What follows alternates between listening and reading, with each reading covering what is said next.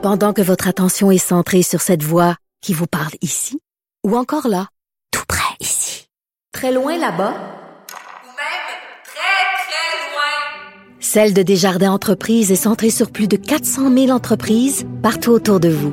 Depuis plus de 120 ans, nos équipes dédiées accompagnent les entrepreneurs d'ici à chaque étape pour qu'ils puissent rester centrés sur ce qui compte, la croissance de leur entreprise. Euh, je reçois beaucoup de courriels euh, de gens du terrain, souvent euh, parce qu'on fait, bon, évidemment ici à l'émission, des gens du gouvernement, des gens justement des résidences.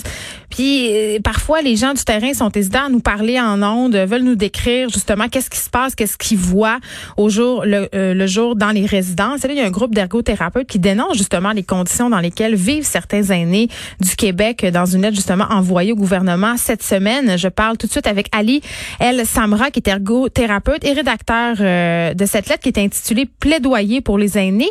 Monsieur El Samra, bonjour. Bonjour. Euh, est-ce que vous pouvez euh, commencer, s'il vous plaît, par nous expliquer qu'est-ce que les ergothérapeutes font exactement dans nos CHSLD? Ah ben oui, bien sûr. En fait, l'ergothérapie, c'est vraiment une profession qui travaille avec c'est des personnes qui travaillent avec plusieurs clientèles, à plusieurs populations, mais plus précisément avec les, les personnes âgées. Dans le fond, le but, c'est de promouvoir l'autonomie des personnes, que ce soit à domicile ou dans les milieux d'hébergement.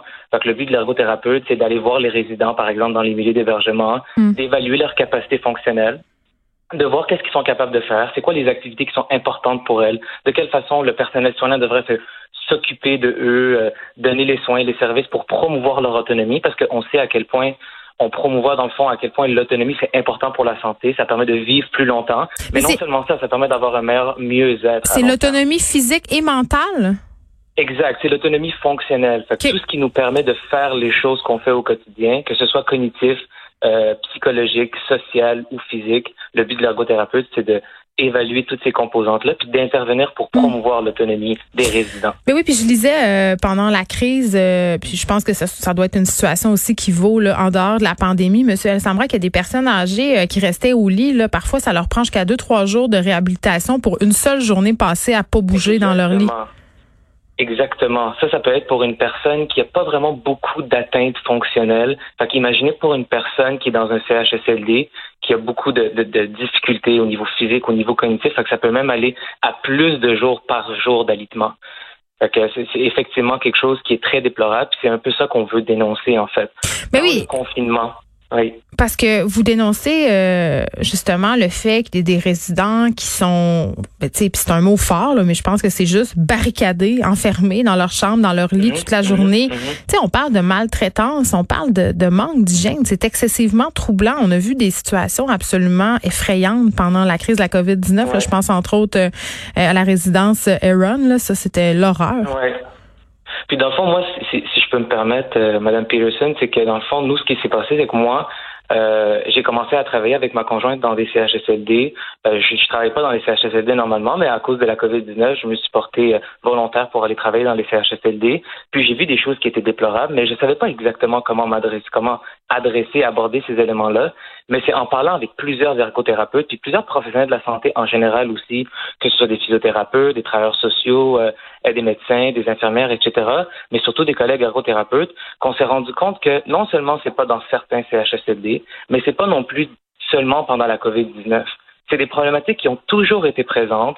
Puis on a souvent tendance à pointer du doigt un CHSLD en disant que ce CHSLD-là, il y a de la maltraitance qui est tout à fait vrai, j'imagine, c'est très légitime. Mais nous, ce qu'on veut dénoncer, c'est qu'il y a, y a une maltraitance organisationnelle globale qui se voit partout au Québec. Les, les 146 ergothérapeutes qui ont signé la lettre, c'est tous des ergothérapeutes qui ont de l'expérience terrain dans ces milieux-là, puis qui ont vu ces choses-là qu'on dénonce dans la lettre.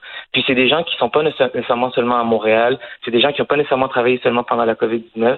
Fait que c'est vraiment des problématiques qu'on explique beaucoup par la pandémie. Ils sont exacerbés par la pandémie. Mais ça a mis la lumière sur un problème endémique. C'est ce que je comprends. Exactement. C'est à la limite, là, puis c'est difficile de dire ça de cette façon-là, mais c'est à la limite une bonne chose que ça arrive dans le sens que là, on, hmm. on peut vraiment mettre la lumière sur ces grandes lacunes, ces grandes problématiques, cette grande quantification des soins. Tu sais, on, veut beaucoup mettre l'accent sur combien de bains par semaine cette, cette personne vont, vont avoir. Est-ce qu'ils vont manger des patates en poudre ou des patates euh, purées? Euh, combien de fois on veut les mettre au fauteuil? Est-ce qu'elle a mangé ou non? On pense pas à la qualité des soins. Comment la personne a mangé? Comment elle s'est sentie aujourd'hui? Qu'est-ce qu'elle a fait comme, comme activité pour se mobiliser, pour, pour se sentir bien? Hmm.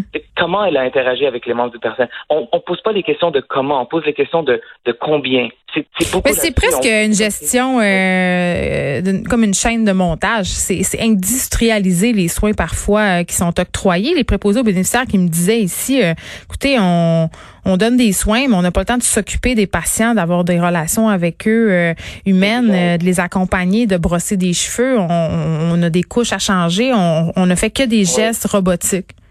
Ouais. Puis en fait, c'est ça. C'est le but, c'est pas de blâmer quel, quelconque corps de métier ou de dire que euh, ça, ça s'est mal fait ou ça s'est mal fait, mais c'est de dire que c'est plus grand que justement les professionnels qui sont dedans, le personnel soignant. C'est vraiment le système qui ne, qui ne donne pas assez d'importance.